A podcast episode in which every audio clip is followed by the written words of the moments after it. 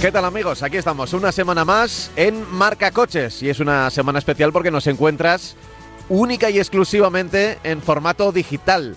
Con esto de la Liga de Campeones ya sabes que, bueno, cambios de programación, pero no queríamos faltar a la cita semanal, así que aunque no estemos en FM, no estemos en la radio, sí que estamos aquí, nos estás escuchando y además así podemos hacer un programa especial, solo para los muy cafeteros, ¿no? Aquellos que nos escuchan en cualquier momento a través de cualquier red de podcast, ya sea eh, Spotify, Evox, Apple Podcast, en la página de, de marca de, de Omni. Bueno, pues allí estamos, ahí estamos para hablar del mundo del coche, del coche nuestro de cada día y, y como siempre voy a saludar a Francis Fernández que me ha acompañado. Hola Francis, muy buenas.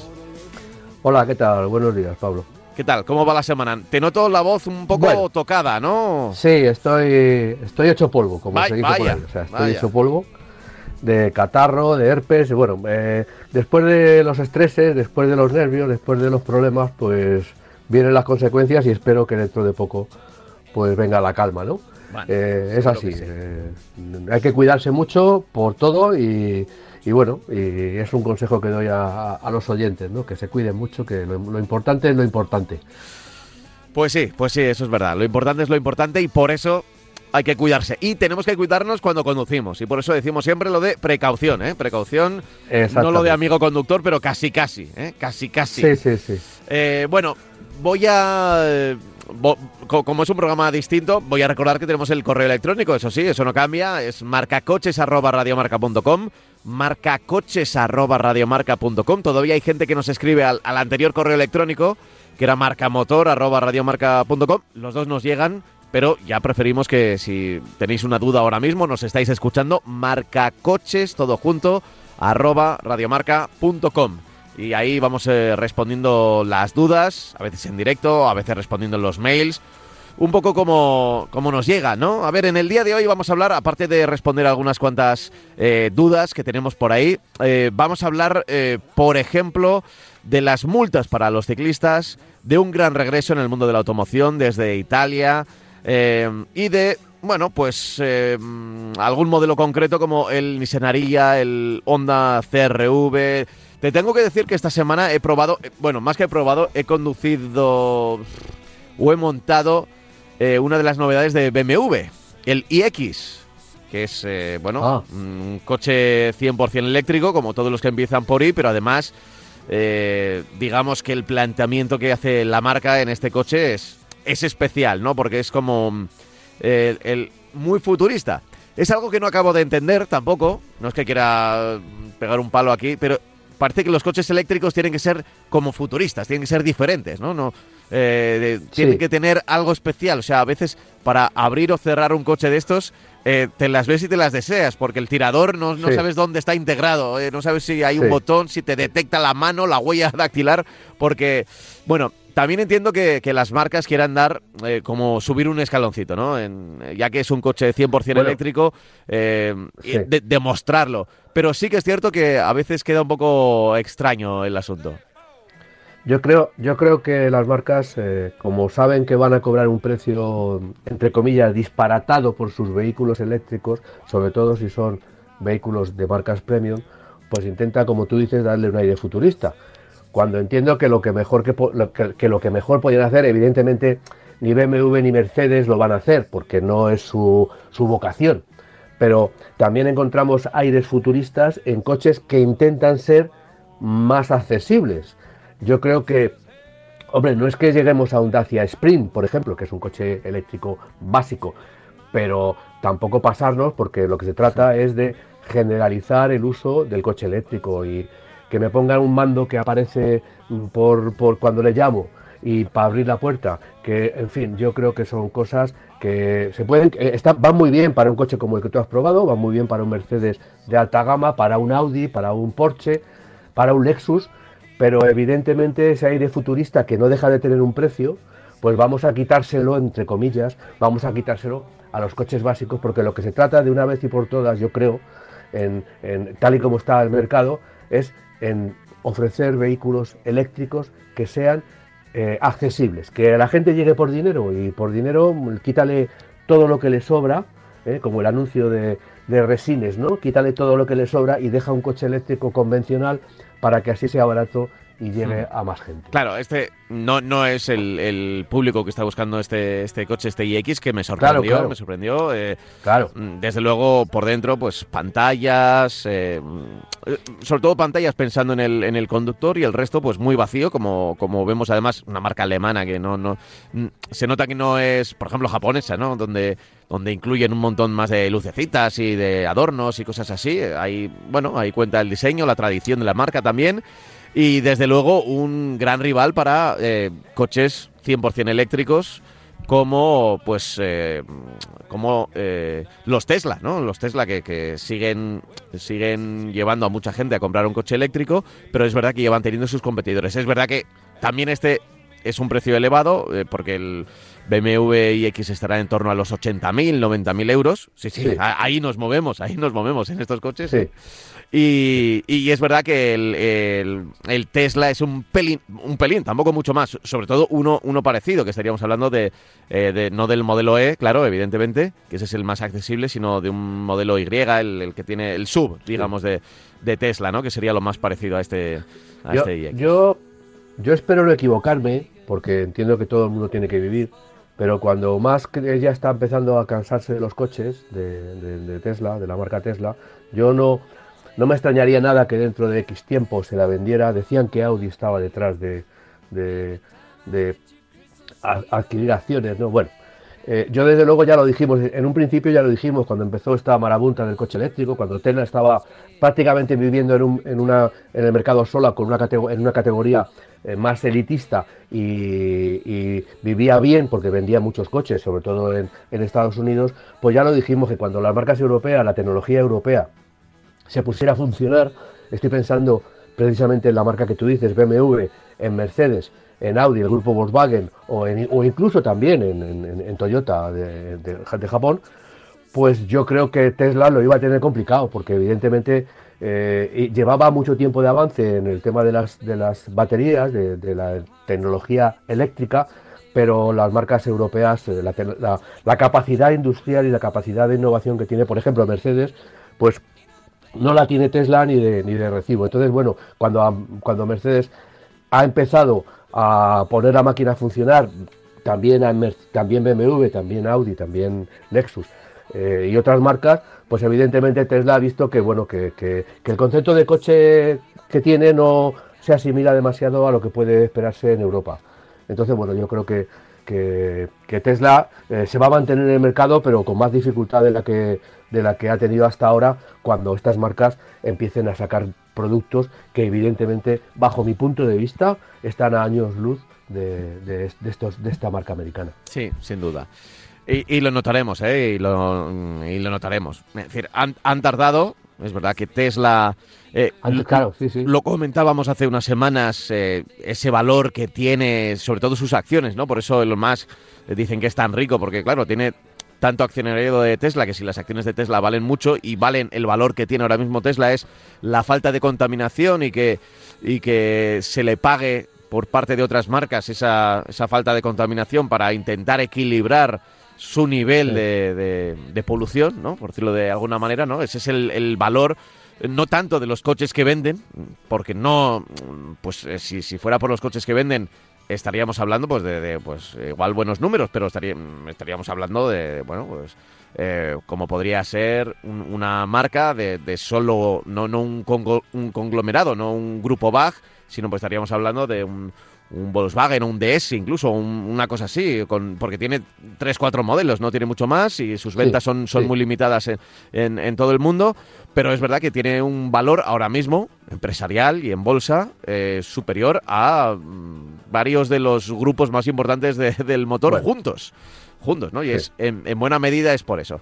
Entonces, esos coches eh, se han testado ya. Eh, hace 3, 4 años cuando se presentaron. Lo cierto es que estaban muy por delante, sobre todo en cuanto a prestaciones, en cuanto a visión de, de lo que te puede dar un coche eléctrico.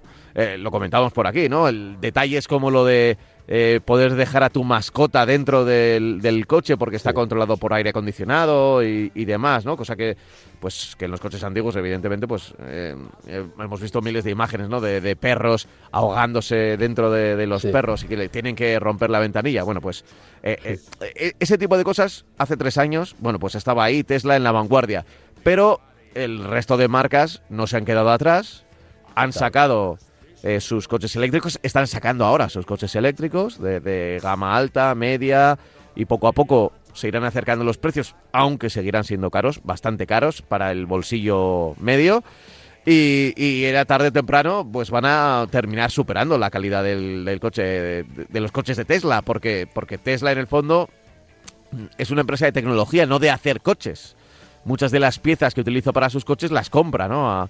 las compra y las, las monta eh, a externos, ¿no? Entonces, bueno, pues veremos, eh, veremos cómo, cómo se va desarrollando, pero, pero para mí, y esto Tesla está muy bien, ha sido como una, la punta de lanza dentro de los coches eléctricos, pero que mm, se están poniendo las pilas, nunca mejor dicho, el resto de marcas, y le van a igualar y superar en cuanto a calidad. Veremos que, cómo, cómo reacciona había un aspecto que, y, un dicho que decían que Mercedes es, y hablo, hablo de Mercedes, también puedo hablar de BMW, la calidad es lo que, lo que se ve y lo que no se ve. En cambio, mm, pues eh, me consta, porque lo he visto en algunos eh, reportajes de YouTube, Tesla es lo que se ve, pero no lo que no se ve.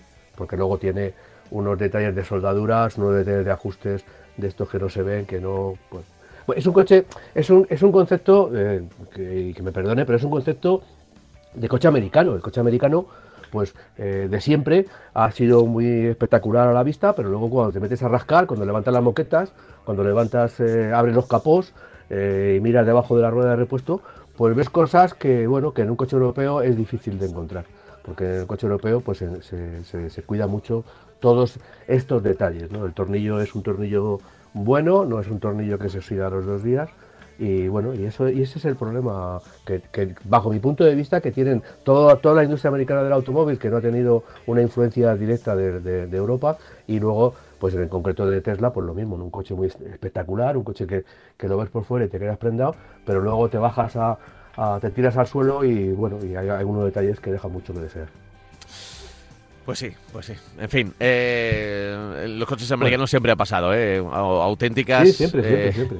Así como en Europa estamos acostumbrados a carreras con los Fórmula 1, donde dentro realmente está la magia, en Estados Unidos se acostumbran a la NASCAR, donde, donde es un coche por fuera y son unos cuatro, cuatro hierros con muchísima potencia y... eso es. Pero...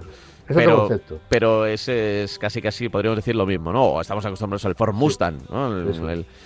pues en el fondo, si abres el capó, pues te encuentras con cosas bastante vastas y sobre todo muy poco pensando en el consumo.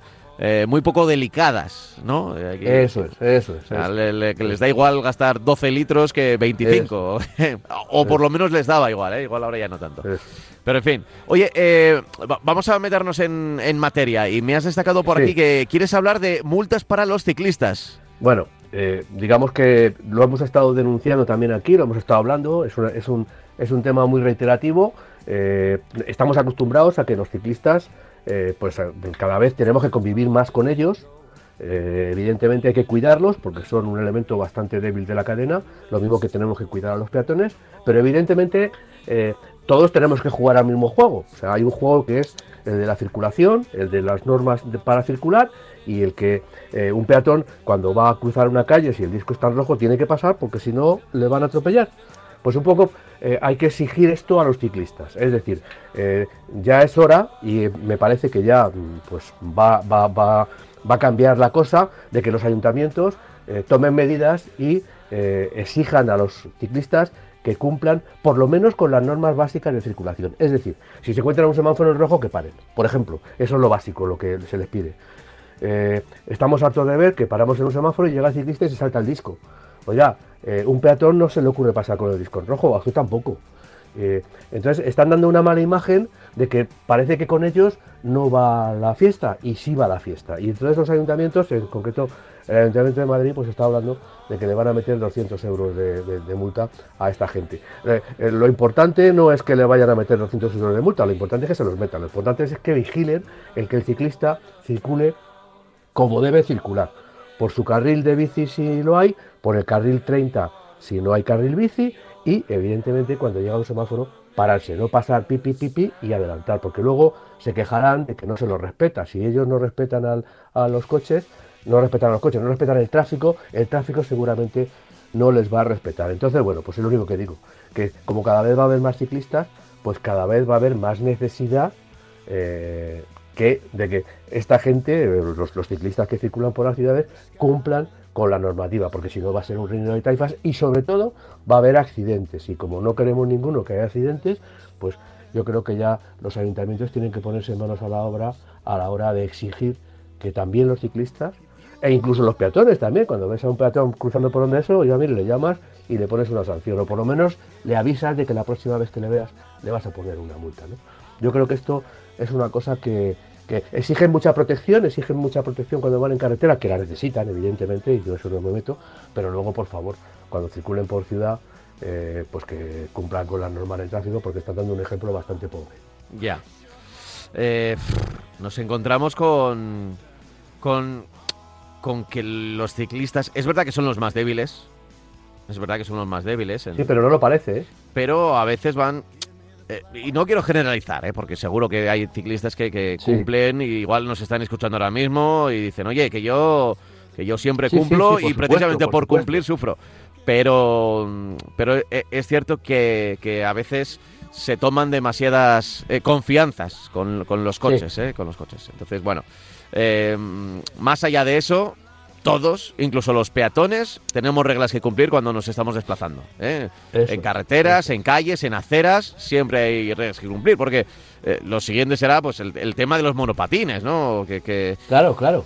Que, que, ya empieza a haber regulaciones municipales sobre por dónde circular y demás, o de los carriles bicis internos dentro de las aceras, que antes era una cosa, bueno, pues de, algunas plazas, y ahora, claro, con tanto monopatín, pues han vuelto a aparecer esos carriles, y para, y para muchos, mira, el otro día veía una, una creo que era eh, un tuit de la Guardia Civil, que de, en el que se veía una acera, había un carril bici dentro de la acera, y había peatones que iban andando por el carril bici. Y decía el tuit de la Guardia Civil, eh, por favor respeten eh, el carril bici porque es para los ciclistas. Y es cierto, es cierto. Además, tiene como una rugosidad diferente, ¿no? Igual hay baldosa eh, por donde tienes que ir y en el carril bici pues hay una, una zona roja o señalizada de, de, otra forma. Pero es que claro, es que en las aceras, en la foto que había colgado la Guardia Civil, había terrazas, pero terrazas que no dejaban pasar a, los viandantes. Entonces el único sitio que tenían los peatones para ir era el carril bici. Entonces, eh, bueno, eh, creo que tenemos que convivir en esos espacios de comunicación y, si hay coches y, los coches tienen su sitio, eh, lo normal es, que, es pensar que si hay bicicletas y, monopatines que tengan también su sitio porque van evidentemente a una velocidad distinta a la de los peatones. Yo lo que creo es que los, los carriles bici que coinciden con aceras, el problema que tienen, aparte de las terrazas, que eso, es otro tema, pero aparte el peatón no tiene la, conciencia, por decirlo de alguna manera, la costumbre de compartir una acera con una bicicleta. Entonces un poco se olvidan de que esos sitios, eso, que está ahí, que tiene color naranja o color azul, que no es para ellos. Entonces, bueno, pues yo me he encontrado por carril bici pues gente que deja la maleta, gente que se para, que se sienta, que, vamos, que se pone a charlar, sobre todo cuando pasas alrededor de un colegio. Y bueno, y les tocas el pito y, ah, perdón, perdón, bueno, vale. Pero, pero sí, es verdad, yo creo que es un problema de, concienciación. Cuando tengamos, cuando eso ocurra varias veces, pues ya la gente tomará conciencia de que eso es un carril bici que debemos respetarlo, ¿no? En el tema de los peatones, ¿no? Y la convivencia, como tú dices, de peatones y bicis.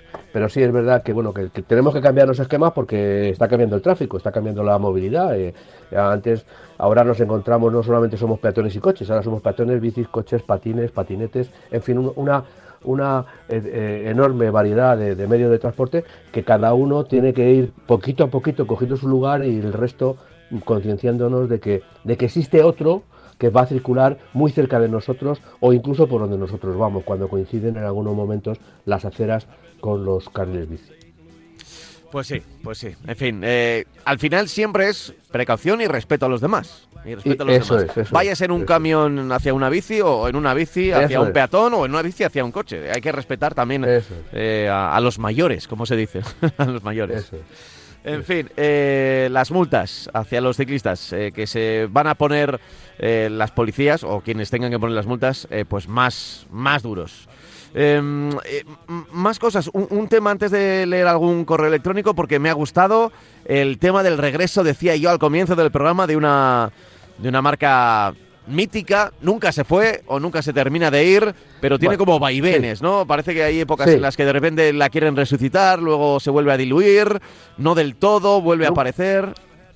Nunca, nunca se ha ido, pero la verdad es que mientras que Alfa Romeo ha seguido ahí sacando coches nuevos, pero Lancia se ha quedado ahí Sí. hibernada, por decirlo de alguna manera. Y bueno, y la verdad es que la producción de sus coches y sus vehículos, pues bueno, no, no, no, no se, han, se han pasado de moda, han estado fuera de totalmente de, de- de la norma, ¿no? Ahora Lancia, que lógicamente, bueno, pues es una marca de lujo italiana que ha tenido una especial eh, personalidad, por decirlo de alguna manera, pues eh, vuelve. Eh, dicen que eh, va, a sacar tres nuevos modelos en el 2024, en el 2026, en el 2028.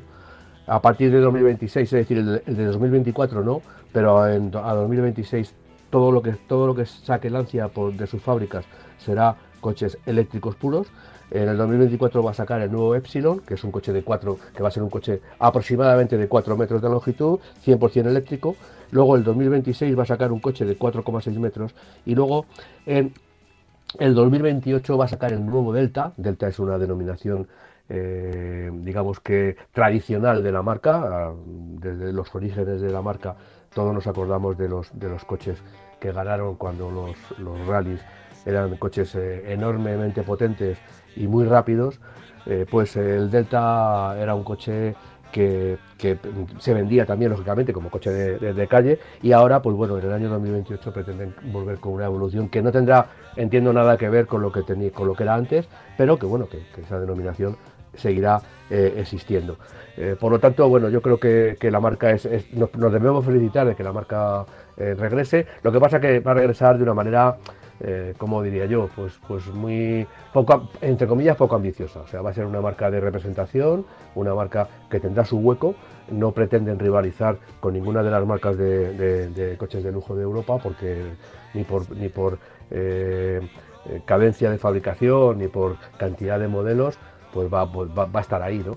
Entonces, bueno, pero bueno, es bueno que, no desaparezcan estas marcas míticas, siempre tienen eh, sus seguidores, lo mismo que Alfa Romeo, eh, pero eh, el grupo Stellantis, pues digamos que ha comprado, eh, ha, comprado Fiat, CCA, lo compró y se encontró con estas joyas, pero bueno, son joyas que, que hay que desarrollar poquito a poquito y, que no pretenden ni muchísimo menos llegar a marcas de volumen, porque no, no, entre comillas, yo creo que no merece la pena, porque perderían parte de su personalidad y lógicamente están mejor así, sacar un producto que ahora con toda la electrificación va a poder utilizar plataformas y desarrollar un producto muy especial, muy, muy concreto para pocos, para pocos o para unos pocos clientes y yo creo que así va a seguir. ¿no? De hecho, ya digo que, tres modelos en los próximos eh, seis años, pues tampoco es un- un- una cadencia demasiado grande cuando Lancia era una marca que, tenía una, que ha llegado a tener una gama bastante amplia. Pues eh, Lancia, yo recuerdo, em, bueno, denominación lancha, ¿no? Para los eh, Bueno, para, sí, pero- los más cafeteros también. sí, Pero bueno, el Lancia de toda la vida. ah, Sí. ah, Recordamos, por ejemplo, el Lancia Delta Integrale, ¿no? Que, que arrasó con Didier Oriol, entre otros, en, en los campeonatos del mundo de rallies en su momento. Y que eh, había perdido mucha personalidad, a pesar de que eh, seguía conservando, no sé, ese. mm, Ese aura de, de marca mítica como Subaru, por ejemplo, ¿no? Eh, Salvando mucho las distancias, pero. Pero. eh, Lancha. eh, incluso eh, yo creo que la última vez que intentaron resucitarla, eh, cuando Fiat se había unido con Daimler, el, el- aquel Daimler 300 se convirtió en el si no me equivoco, era el Lancha, Tema, El Lancha Tema, ¿verdad? Em, sí. bueno, y el Voyager, el Voyager también. el Voyager, que, mira, ese fue como, bueno... El monovolumen. Sí, sí.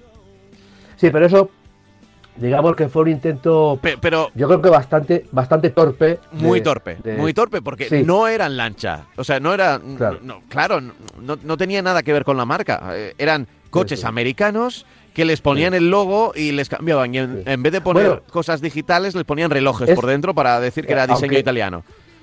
Aunque, esto es un aunque esto es un detalle que, bueno, que a mucha gente a lo mejor no le importa, pero es curioso pensar que Daimler eh, estuvo con, con Chrysler. El Mercedes 300, eh, perdón, el Chrysler 300 era un Mercedes clase E, con, estilo de, de Chrysler que era un buen, un buen coche. Era un buen coche porque era un Mercedes en un tanto por ciento muy elevado, salvo el estilo de la carrocería, todo lo, la fabricación, la tecnología era muy Mercedes y era un coche muy superior al en calidad al resto de los coches que ofrecía Chrysler. Y luego, curiosamente, cuando eh, Mercedes Daimler se retira de Chrysler y llega a FCA, pues resulta que ese coche, que en Italia sabían que era muy bueno, intentan traerlo a Europa como Lancia Tema el mismo, el 300, que en realidad era un Lancia Tema, pero que las tripas de ese Lancia Tema provenían de Mercedes. Entonces, bueno, es un, es un poco, lo digo por curiosidad, por, lo, por todas estas cosas que pasan en la industria del automóvil. Yo te compro y luego te dejo, pero te dejo, pero tienes eh, parte de mi tecnología la tienes ahí metida en alguno de tus vehículos. Y esto es lo que ha pasado, ¿no? Ahora ya digo que, Lancia, que ha tenido, como tú bien dices, coches míticos y coches excelentes, como por ejemplo el Lancia Tema, el primer Lancia Tema, que llegó a haber una versión equipada con motor Ferrari, Lancia Tema Ferrari, eran unos coches en su época extraordinarios, ¿eh? de calidad, de comportamiento, de todo. Eh, bueno, pero dentro del grupo Fiat, pues eh, el grupo Fiat ha pasado muchos avatares, se ha ido un poco ralentizando su actividad industrial y Lancia, pues primero eh, dejó de fabricar coches y luego ha pasado por un, como ya he dicho, por un desierto de, inactividad y bueno, ahora esperamos que, esa marca pues que no pase a, mejor vida como ha pasado con otras como Saab o como todo el grupo Robert, Robert, en fin, eh, bueno, eh, está bien que, se mantenga, está bien que se mantenga porque no deja de ser una marca con mucha historia en el mundo del automóvil. Que se mantenga, sí, porque al final nos vamos a encontrar con, un montón de, de, marcas que, no tienen personalidad y, es una pena porque eh, fíjate que en un momento dado parecía que la industria iba a todo lo contrario, a que los grandes grupos tuvieran solo una marca y en un momento dado se cambió y ahora los grandes grupos tienen una marca, o sea, tienen muchas marcas y cada marca tiene su propia personalidad, ¿no? ¿Eh? Eh, pues, eh, por ejemplo, si vamos a Stellantis, sabemos diferenciar muy bien la personalidad, la personalidad de DS, de Peugeot y de Citroën. Sí, es fundamental. algunos modelos puede, pueden parecerse en un momento dado o pueden ser similares, pero ya sabes eh, dónde está DS, ya sabes dónde está Peugeot, ya sabes dónde está Stellantis, incluso ya sabes dónde está Opel, ¿no? Dentro del grupo. En, otros hay que decir que no pasa lo mismo. O sea, a mí yo, por ejemplo, eh, a veces Hyundai y Kia en muchos modelos eh, cuesta, pero es verdad que ahora están haciendo el cambio justo de imagen corporativa en Kia. Me entiendo que también lo harán en, Hyundai y, ya van cambiando poco a poco tanto de imagen como de tipo de vehículo en Kia y se va diferenciando más. Pero tenían ahí en el grupo Fiat eh, Lancha, eh, Lancia, para darle esa, esa oportunidad de, tener una personalidad propia, como sí que, eh, sí que Marchione hizo con, con Alfa Romeo, que era uno de sus ojitos derechos, y más o menos ha sobrevivido, ¿no? Incluso con... bueno, pero... Con, pero yo creo que ha cambiado. Yo creo que la Alfa Romeo, ahora mismo, si, si, si, siguiera, si siguiera viviendo Marchione, hubiera tenido muchísimo más protagonismo. Es verdad, porque era, era una apuesta personal de Marchionne. Eso es. Sí, era una apuesta personal. De, entrada, de entrada no sabemos lo que hubiera pasado si viviera Marchione eh, en, en, la, en esa asociación con de FCA con, con Stellantis. Todavía no sabemos si se hubiera llevado a cabo. Ya. En fin, eh, ¿te parece que lea algún correo electrónico? Sí, sí, perfecto. ¿Eh? perfecto. ya sabéis que tenéis la posibilidad de mandarnos vuestras dudas, sugerencias, cuestiones a marcacoches.radiomarca.com. marcacoches arroba radiomarca.com. Y por ejemplo, eh, leo por aquí. Buenas tardes, soy seguidor del podcast del motor y tras daros la enhorabuena por el programa, lo firma Luis, este correo, quisiera pediros consejos respecto del próximo coche que quisiera comprar. Mi vehículo actual es un Opel Insignia que ya tiene 12 años, dice, tiene 12 años. Para vuestra información, algunos 10.000 kilómetros al año entre ciudad, salidas esporádicas por carretera y tres o cuatro viajes largos. Somos cuatro de familia y quisiera una berlina o un sub. Mi presupuesto sería de 30.000 euros y a continuación os indico las características que valoro como principales. A ver, eh, para que quede claro, antes de las características, tiene un coche ya antiguo, un Opel Insignia, 12 años, dice 10.000 kilómetros al año, entre ciudad, salidas esporádicas, tres o cuatro viajes, no son muchos kilómetros al año, ¿eh? somos cuatro de familia, quisiera una berlina o un sub. Mm, es decir, mm, ya podemos empezar por un coche amplio. Y unos 30.000 euros. Em, dice, características que valoro principales. Iluminación. Para conducir por la noche quisiera muy buena iluminación, al menos como la que tengo en el Insignia, con faros de xenon. Eh, dos, aislamiento acústico. Tres, tecnología con ayudas a la conducción. Y cuatro, maletero. Que entiendo que simplemente pone maletero, pero no que tenga maletero, sino que tenga un gran maletero. Entiendo, ¿no? Eh, esas son las cuatro características que valora como principales. ¿Qué le podemos decir a Luis que nos ha escrito a marcacoches@radiomarca.com? Eh, eh, vamos a ver, primero, ese presupuesto de 30.000 euros se queda ligeramente corto si queremos obtener, si queremos conducir un coche de características similares al del Opel Insignia, de tamaño similar y de, potencia similar y de, características similares. Entonces, bueno, yo ahora mismo tengo en la cabeza, lógicamente, yo le voy a recomendar primero una berlina, ¿no? Una berlina, para mí, eh, una de las mejores berlinas que hay ahora mismo en el mercado sería un Peugeot 508, bajo mi punto de vista. evidentemente me estoy, eh, ajustando al precio. Las marcas premium tienen berlinas, pero se pasan todas con, de ese precio. Sobre todo, ya digo, pensando en un coche de similares características al, al Insignia. Eh, eh, yo desde luego le recomendaría un, ya digo, un Peugeot 508, sobre todo con el cambio automático y con el motor diésel de 130 caballos. Va a hacer pocos kilómetros, pero bueno, ahora no hay de aquello de que la gasolina y el diésel, porque como cuesta más el diésel que la gasolina, pues bueno, pues nos va a dar igual, ¿no? Entonces yo, como coche agradable, como coche rutero, como coche viajero, como coche eh, Mm, digamos que, te produzca placer al conducir y sobre todo estilo, aerodinámica, consumo, todo eso lo metemos en un saco y para mí me parece que el 508 Active es, eh, perdón, el 508 con, el, acabado que quiera, el Active Pack PureTech de 130 caballos con, eh, con cuesta 32.180 euros con descuentos, con lo cual ya le estoy diciendo que se supera un poco su eh, presupuesto. Y luego en sub hay una enorme cantidad de, sub. Eh, a todos los niveles. Lo que pasa es que estamos en las mismas, ¿no?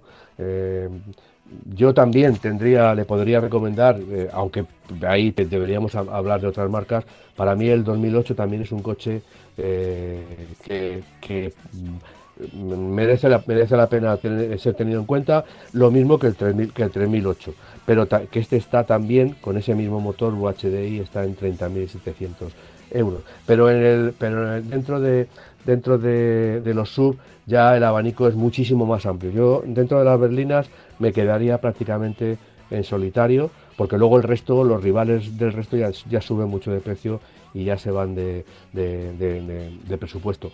Pero luego dentro del mercado de, las, de, los, de los sub, pues ya el mercado es mucho más amplio podríamos hablar de, Hyundai, podría el, el, nuevo Tucson, que es el líder de ventas y que yo creo que, también se ajustaría muy bien a lo que, a lo que el oyente eh, requiere.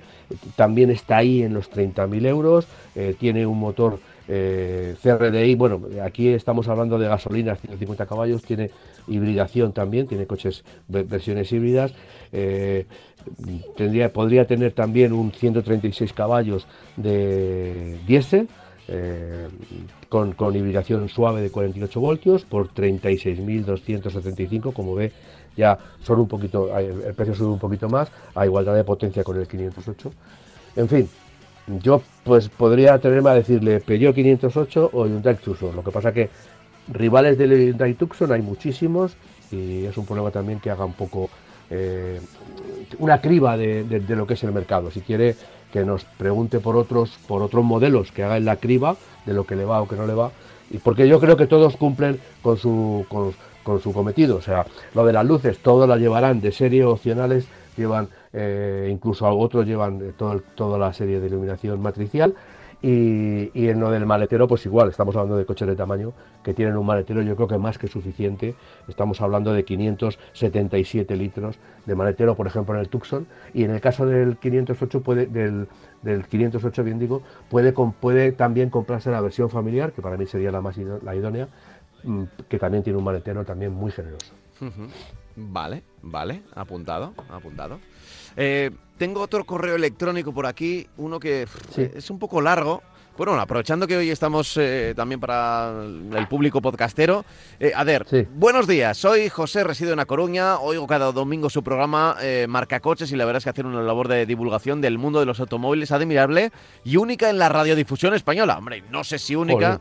Pero se agradecen estas palabras. ¿eh? ¿eh? mi consulta es la siguiente. Desde septiembre de 2013 y con 107.000 kilómetros soy titular de un monovolumen Ford C-Max de gasoil, dice, es decir, de diésel, eh, modelo Titanium de 140 caballos y cambio automático Power Shift. Eh, todas las revisiones las hice con el concesionario oficial y sin ningún problema. Y garantía ampliada, ampliada de 5 a 7 años.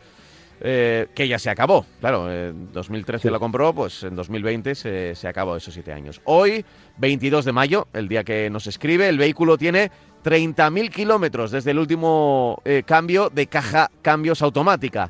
La casa oficial de Ford aconseja cambiar el aceite de la caja de cambios Power Shift cada 60.000 kilómetros o tres años, lo que antes ocurra. En septiembre de este año, por tanto, el cambio de aceite de la caja de cambios automática lo tengo que sustituir según aconseja Ford, puesto que se cumplen tres años desde el cambio anterior, hecho en septiembre de 2019. Es imposible, dice, llegar a esos 60.000 kilómetros en el mes de septiembre de 2022, que se cumplen tres años desde el cambio anterior. Al año máximo recorro 10.000 kilómetros por ciudad y algún trayecto de A Coruña a Santiago de Compostela por autopista. En los años en el que el coche estaba en garantía, llegué a hacerle cambios de aceite en la caja de cambios cuando tan solo recorrió el Ford 10.000 kilómetros y ni siquiera tenía tres años de intervalo. Eh, me parece una exageración y un gasto sin ningún sentido. Dice, ¿puede ocurrir algún fallo de caja de cambios automática si espero a que tenga 60.000 kilómetros, puesto que todavía no hace tres años del anterior cambio? En todo caso, haría los tres años en septiembre de 2022. Y pregunta también, ¿podría hacer el cambio de caja automática en un taller de barrio cuyo coste puede ser menor o es mejor hacerlo en la Ford? Ignoro si el taller de barrio está capacitado tecnológicamente para hacer con garantía esta operación, dado que la utilización del cambio automático no está generalizada en España. Gracias. A ver, ¿qué le podemos decir? Que es una consulta muy mecánica, muy de mecánico, a José que nos escribe desde A Coruña. Primero, el cambio automático, la sustitución la renovación del aceite del cambio automático, pues no creo que sea una operación muy complicada. Es decir, pues eh, yo con eso quiero decir que cualquier taller se lo podría hacer, que sepan. O sea, que tienen acceso a la información de cómo se cambia y yo creo que no tienen ningún problema de, cambiarlo en un taller que no sea un agente oficial. El, tema del, cambio. Eh, si le cumple dentro de unos meses el, el tiempo de, renovación de, la, caja de cambios, del aceite, pues puede esperar. Tampoco hace falta que sea hoy, que si hoy no lo cambia, mañana se rompa. Evidentemente eso no va a pasar. El tema es que los aceites modernos, pues, pues cualquier aceite, pues antes los minerales eran una pasada, había que cambiarlos cada dos días. Ahora duran mucho más todos los aceites sintéticos de la caja y sobre todo también el problema, vamos, eh, lo que nos encontramos es que los motores y las cajas de cambio pues sueltan menos material eh, antes habías una caja de cambio y te, salía un montón de viruta de, los sincros, de los de los eh, de los mm, del engranaje. Entonces, bueno, pues eso quiere decir que por pasarse un poquito, pues tampoco pasa nada, porque el aceite está más limpio. Lo que pasa es que las fábricas se curan mucho en salud y lo que dicen es que hay que mantener ese cambio de aceite porque se supone que el aceite se, estropea. Se estropea de no usarlo, de estar dentro de la caja de cambios, pues de estar ahí en el motor, pues sufre un problema, sube problemas de que se contaminan y entonces, bueno, pues no cumplen de una manera mm, idónea su función. Pero yo creo que por alargar unos meses el cambio de aceite de la caja de cambios, pues no pasa nada, sin dejarlo evidentemente, porque eh, es muy importante eh, o sea, eh, ser escrupulosos con el mantenimiento de, los vehículos, ¿no? porque las cajas de cambios y los motores están hechos y los aceites, pues ya están, las marcas hacen complejos estudios porque lo que, lo que quieren es, ampliar el mantenimiento, es decir, llevarse el mantenimiento al límite. Ya las marcas lo que hacen es como, medida de como campañas de marketing y campañas de venta de coches, alargar el mantenimiento para que el mantenimiento sea más barato. Si nosotros encima lo alargamos más, pues estamos, eh, podemos llegar a tener problemas. Entonces, bueno, yo creo que las marcas, el oyente dice un poco como diciendo, Jolín, es que me dice que lo cambie cada dos días. No, las marcas ya han hecho ya dicen mantenimiento cada 30.000 kilómetros o, por ejemplo, las cajas de cambio con aceite de por vida. Eso significa que las marcas lo que pretenden es que nos gastemos el menos dinero posible en mantenimiento, porque es, una, es un arma importante de venta. Pero claro, tampoco nos podemos pasar. Si te dicen cada 60.000 kilómetros, bueno, pues, pues habría que hacerlo. Porque, bueno, eh, si te dicen que hay que cambiar el aceite, pues hay que cambiar el aceite. Hmm. O sea que, bueno, que no se asuste, que, no, que lo puede ampliar un poquito más, pero tampoco pasarse porque ya eh, todo el mantenimiento de los coches está pensado con mucha generosidad eh, para que lo hagamos las menos veces posibles y nos gastemos el menos dinero posible. Sí, sobre todo cuando ha pasado no la primera vez, sino la segunda, la tercera. Eh, yo entiendo que ese tiempo también se, se puede llegar a cortar por seguridad, por seguridad, ese número de kilómetros o ese tiempo, ya que sinceramente, de, mecánica, yo estoy mucho más perdido que, Francis y más en este caso concreto de la caja de cambios PowerShift, que sí que recomendamos, que fue una de las primeras cajas de cambios que vimos aquí de doble embrague eh, de, de Ford y lo, cierto es que funciona muy bien. Hay, otras que son que están completamente estancas y que no hay que no tienen necesidad de cambiarles el, aceite. Antiguamente era obligado cambiar el aceite del cambio porque además llevaban curioso, vamos, lo siguen llevando muchas muchas muchas cajas de cambio. Llevan unos tapones con un imán. En ese imán se va depositando toda la viruta que sale del, trabajo normal de, de, una caja de cambio manual, del trabajo normal de los sincros, pues todo tiene un desgaste.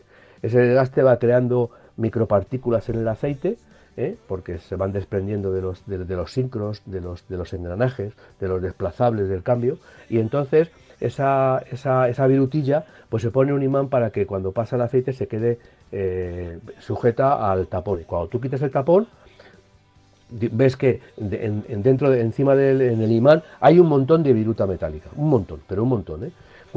Eh, antes había muchísimo, muchísimo. Antes, antes por eso tenías que cambiar el aceite, la valvulina que llamaban, tenías que cambiar el aceite de la caja de cambios cada poco tiempo para, para evitar que esa, esas micropartículas pues, eh, se metieran entre los engranajes y produjeran más desgaste. Entonces había que cambiar el aceite mucho más antes. Ahora ya los, los, los materiales son mucho mejores, los ciclos sueltan menos viruta eh, y, los, y los desplazables y los engranajes también, con lo cual es menor. Incluso ya digo que hay cambios que llevan su eh, lubricación de por vida. Porque llevan esos imanes que van recuperando, que no se van a quitar nunca, pero van recuperando toda esa, toda esa viruta.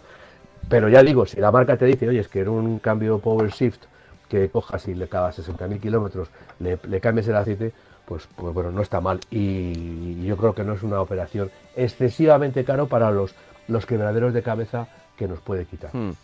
Y es verdad que es mejor, eh, bueno, hay, hay eh, talleres especializados en cajas de cambio automáticas. Efectivamente. Eh, no son oficiales de la marca, pero conocen prácticamente todas las cajas de cambio automáticas. No sé si en Coruña, en Galicia tendrán, pero seguro que sí. Si buscas algo, seguro que sí. Un taller normal, el típico taller de, de barrio, como nos dicen en el correo electrónico, pues a ver, yo no tengo nada contra ellos y seguro que si hay un buen mecánico y sabe cómo funciona y ha estudiado, pero es, es cierto que, que, bueno, cada, luego cada caja de cambios o cada coche es un auténtico universo. Entonces.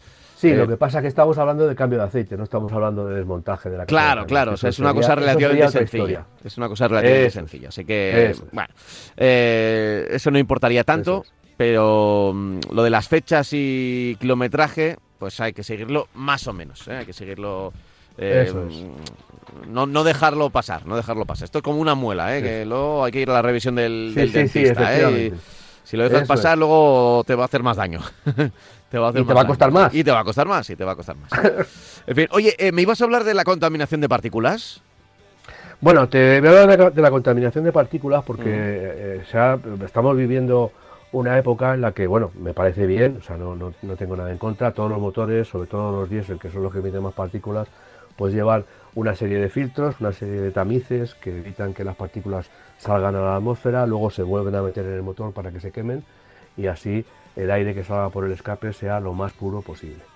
Eh, uno de los problemas que tiene precisamente el diésel precisamente es eso, es la emisión de partículas.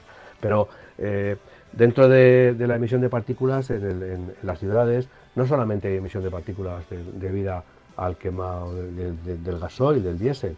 Eh, por ejemplo, los neumáticos están emitiendo alrededor, en estudios que se, han hecho, están emitiendo alrededor del 50% de las partículas que tenemos en la atmósfera, partículas de plástico, en este caso son de plástico, y son de goma, de caucho, son de las, las que están volando por la atmósfera y se depositan.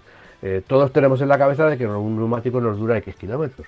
Un neumático emite, o sea, emite entre comillas, se va desgastando y, ese desgaste, ese, desgaste, esa materia se va a algún lado, no desaparece, no, no se volatiliza. Se desprende de la banda de rodadura y se queda en el aire y luego pues se deposita en el suelo. Eh, ¿Qué es lo que sucede? pues que si tenemos una banda de rodadura, imaginemos que pesa 4 eh, kilos, pues son a lo largo de la vida del coche, son 4 kilos de goma que vamos a lanzar a la atmósfera. ¿no? Es decir, es un problema que, también está ahí, o sea que cuando hablamos de partículas, no solo estamos hablando de partículas de contaminación por partículas, digo, en el tráfico rodado, de, de diésel, sino también por los neumáticos y por los frenos. Con esto a dónde quiero llegar? Con esto quiero llegar que los coches eléctricos también tienen, también emiten partículas porque tienen neumáticos, llevan neumáticos convencionales y también tienen sistema de frenos, porque el sistema de frenos también emite partículas. Por ejemplo, eh, cualquier oyente lo verá cuando vemos cuando vamos eh, vemos que la llanta se va ensuciando, se va ensuciando con un color cobre, es un color que son restos de la pastilla de frenos. La pastilla de frenos ahora antes eran con amianto, ahora ya no, el amianto por supuesto y los asbestos están prohibidos, pero tienen unos compuestos eh, que, quedan, dejan en la llanta ese, esa, esos depósitos de color. ¿no? Eso también va al suelo y también va a la atmósfera. ¿no? Entonces lo que quiero decir con esto es que los coches eléctricos, bueno, no estoy hablando en general de que sean muy contaminantes, pero que también todo lo que esté sujeto a desgaste, en este caso pastillas de freno o neumáticos, pues emiten también eh, partículas que mm, eh, si, se, concentran, como pasa en las grandes ciudades, pues también pueden llegar a ser perjudiciales para la salud. Bueno, eh, con esto lo que quiero decir es eso, que, mm, el diésel es muy contaminante, pero tampoco es tan contaminante si empezamos a separar churras y merinas y le damos a cada a cada contaminación le damos su protagonismo. ¿no? Que no se habla de los neumáticos, de, que, de, la, cantidad de partículas que emiten a la atmósfera ni de, los, ni de las pastillas de freno, pero están ahí. Todo lo que se desgasta una pastilla o un neumático, pues se queda en el ambiente. Eh, es que, claro, cuando hablamos de contaminación cero, claro, yo a veces muchas veces me río porque Sí, sí. Eh, es evidente que cada vez los coches contaminan menos, o se intenta que contaminen menos, pero, pero cuando hablamos de, pues fíjate, de lo que estamos hablando ahora mismo, del sistema de frenada. O sea, bueno, pues ahí también hay contaminación. Y más allá de la contaminación acústica, que, que, a veces ya simplemente es la banda de rodadura, ¿no? Porque son relativamente silenciosos, pero, pero también hay contaminación. Entonces, contaminación cero es como la síntota, ¿no? Se tiende a ella, pero es muy difícil eh, alcanzarla y sobre todo cuando, cuando queremos movernos y queremos movernos deprisa. Por, por ejemplo, lo que dicen es que los coches eléctricos, por su mayor peso, pues tienen la ventaja de que los frenos los castigan menos porque tienen esa, frenada regenerativa que consiste en que el motor eléctrico nos ayuda a la frenada, con lo cual los frenos sufren muchísimo menos y, hay menos desgaste de pastilla de frenos, pero el neumático, por ejemplo, pues sufre mayor desgaste. Y sufre mayor desgaste si no queremos poner neumáticos muy duros, porque llevamos, son coches que generalmente están eh, superan en peso a los convencionales en 400 o 500 kilos con lo cual lógicamente hay mucha más presión en neumáticos, hay mucho más esfuerzo de neumáticos al tomar las curvas y lógicamente hay mayor desgaste, insisto, si queremos tener unos neumáticos con la misma adherencia, mayor blandura de goma, mayor, eh, eh, iba a decir morbosidad, eh, cuando la goma es más blanda hay mayor adherencia, pero también mayor desgaste. Entonces, bueno, quiero decir con esto que bueno, que, que, todo está relacionado y que bueno, las marcas también lógicamente están luchando o están buscando que haya eh, que esas gomas que se, que, ese desgaste sea menos perjudicial o no, o no, perjudicial para la salud, pero lógicamente digamos que hay que tener en cuenta que, que toda la movilidad es muy complicada y que las partículas no solamente salen por los tubos de escape, sino también las tenemos en el aire debido a ese desgaste que hay en el tráfico pesado, los camiones, los autobuses urbanos y los, los, vehículos, aunque sean coches eléctricos. Sin duda. En fin, oye, estamos ya en la recta final porque no quiero que dure más de, lo habitual el, programa, eh, su, su horita, sus 55 minutos en realidad de eh, de programa. Y sí que me gustaría hablar sobre algún modelo. Eh, me habías dicho Nissan Arilla, Kia Niro, Honda ZR. Bueno, si quieres, si quieres podemos hablar el del Nissan Arilla, hablaremos en el programa que viene porque vale. tengo pero, por ejemplo, ya hemos hablado del Kia Niro, eh, ahora ya sabemos los precios, hmm. sabemos, para, para meternos un poco en, en, harina con el coche, sabemos que es un coche que tiene un estilo especial, no es tan sub como el Sportage o coches eh, eh, comparables, es un coche que es un poquito más bajo, es un poquito más largo, la proporción es diferente, tiene más aspecto, entre comillas, no llega, pero más aspecto de coche familiar que de, sub.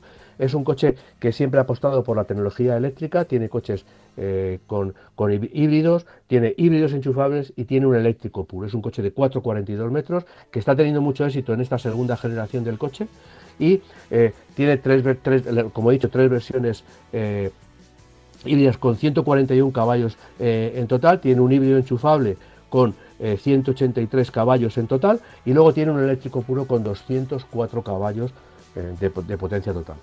digo en total porque los, lógicamente los, el híbrido y el híbrido enchufable llevan motores térmicos que, que les ayudan. ¿no? tiene también eh, tres, se ofrece con tres gamas de equipamiento, Concept, Drive y, y Emotive, y luego dos paquetes opcionales que podemos añadir a, cada uno, el paquete Design y el paquete Luxury. ¿no? El, voy a hablar de los precios básicos, el precio básico del 1.6 HEV Concept, que es un híbrido convencional eh, está entre, eh, entre 24.200 y, perdón, 30.200, pero se puede quedar en 24.200 si recibimos todas las ayudas que se ofrecen. El 1.6 PHEV Concept sería el acabado básico, pero en este caso con el híbrido enchufable, un híbrido enchufable que puede llegar a los 55 kilómetros de autonomía. Eh, tiene 36.600, pero se puede quedar en 26.400. Y luego el Kia, el Eniro Concept, que son 40.550 y se puede quedar en los 27.400. Esto digo yo con todas las ayudas posibles, la ayuda de la marca, el descuento de la marca, la ayuda por financiación y la ayuda que dé, en este caso, cada comunidad autónoma. Por eso estos precios nos quedamos mejor con los primeros porque luego el resto puede, puede variar. como siempre decimos, cada mes además cambia, visitar los concesionarios. Más que las páginas web, las páginas web no, no aparecen los precios de, unidades concretas. En los concesionarios te van a decir cuánto vale y sobre todo, importante en esta época, cuánto tiempo tardan, si es coche nuevo, en, en hacértelo. Estamos hablando de Kia y Hyundai, que las marcas coreanas ya sabes que son los que menos están sufriendo el tema de los chips, pero, pero sí que es verdad que en otros, otras marcas sí que lo están sufriendo. Así que nada. Eh, vamos a cerrar aquí con los precios del Kia Niro. Em, este ratito digital que hemos tenido hoy con nuestros oyentes. Eh, ya volveremos a la normalidad la semana que viene, así que nos podréis encontrar en la radio los domingos de 10 a 11 de la mañana en Radio Marca. Y ya sabéis que en cualquier momento, en cualquier plataforma de podcasting. Ah, y ya eh, Francis lo podéis encontrar también en sus redes, arroba minfofrancis, arroba minfofrancis en Instagram y en Twitter, y ahí lo podéis seguir y, también va comentando el, tema del mundo del coche. Oye, Francis, espero que. mucha ilusión tener, cada vez que tengo seguidores nuevos. Y que te hacen preguntas también por ahí. Oye, eh, eh, que, te pongas bueno ¿eh? para la semana que, viene. ¿eh? Que... Voy a procurar, voy a procurar. Vale, vale. Pues nos, nos encontramos cuando tú quieras. Un abrazo fuerte. Muchas gracias, Pablo. Chao, hasta la próxima. Hasta luego, hasta luego. Hasta luego.